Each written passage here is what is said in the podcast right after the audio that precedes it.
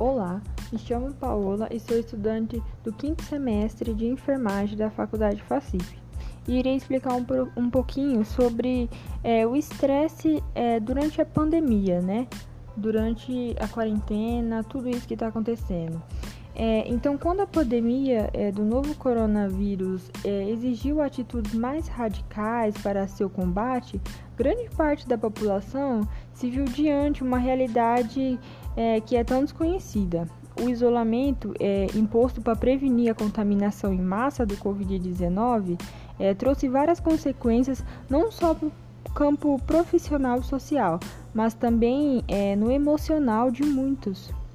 É, se já é complicado para alguém é, sem problemas expressivos na saúde mental, é, imagine para quem já sofre com os, com os transtornos é, psicológicos. E em todos os casos é importante não abandonar o tratamento é, com medicamentos e psicoterapia, é, que pode ser realizado virtualmente agora. É, para aqueles que enfrentam esse quadro, é muito importante tomar os devidos cuidados. É, sempre se informe por fontes confiáveis e não sensacionalistas é, neste caso, é, é, fundamental avaliar os tipos de leituras, filmes e até noticiário é, a serem vistos no período de isolamento. Caso se sentir desconfortável com algum deles, é hora de eliminar é, da rotina.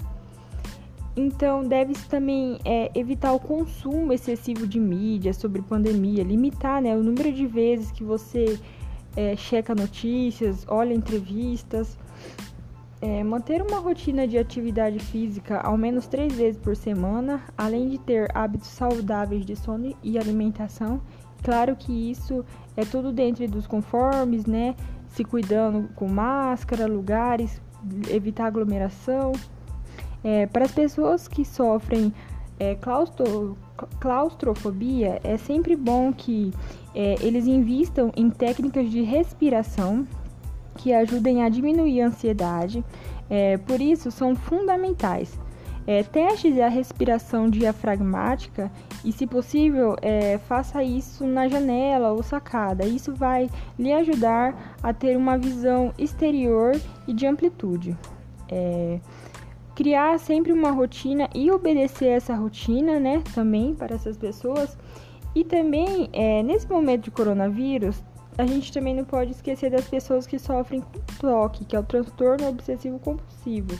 É, eles enfrentam um grande desafio, porque fica mais difícil conseguir diferenciar é, até que ponto as preocupações e atos repetitivos são úteis ou estão exagerados. E isso acaba prejudicando o dia a dia.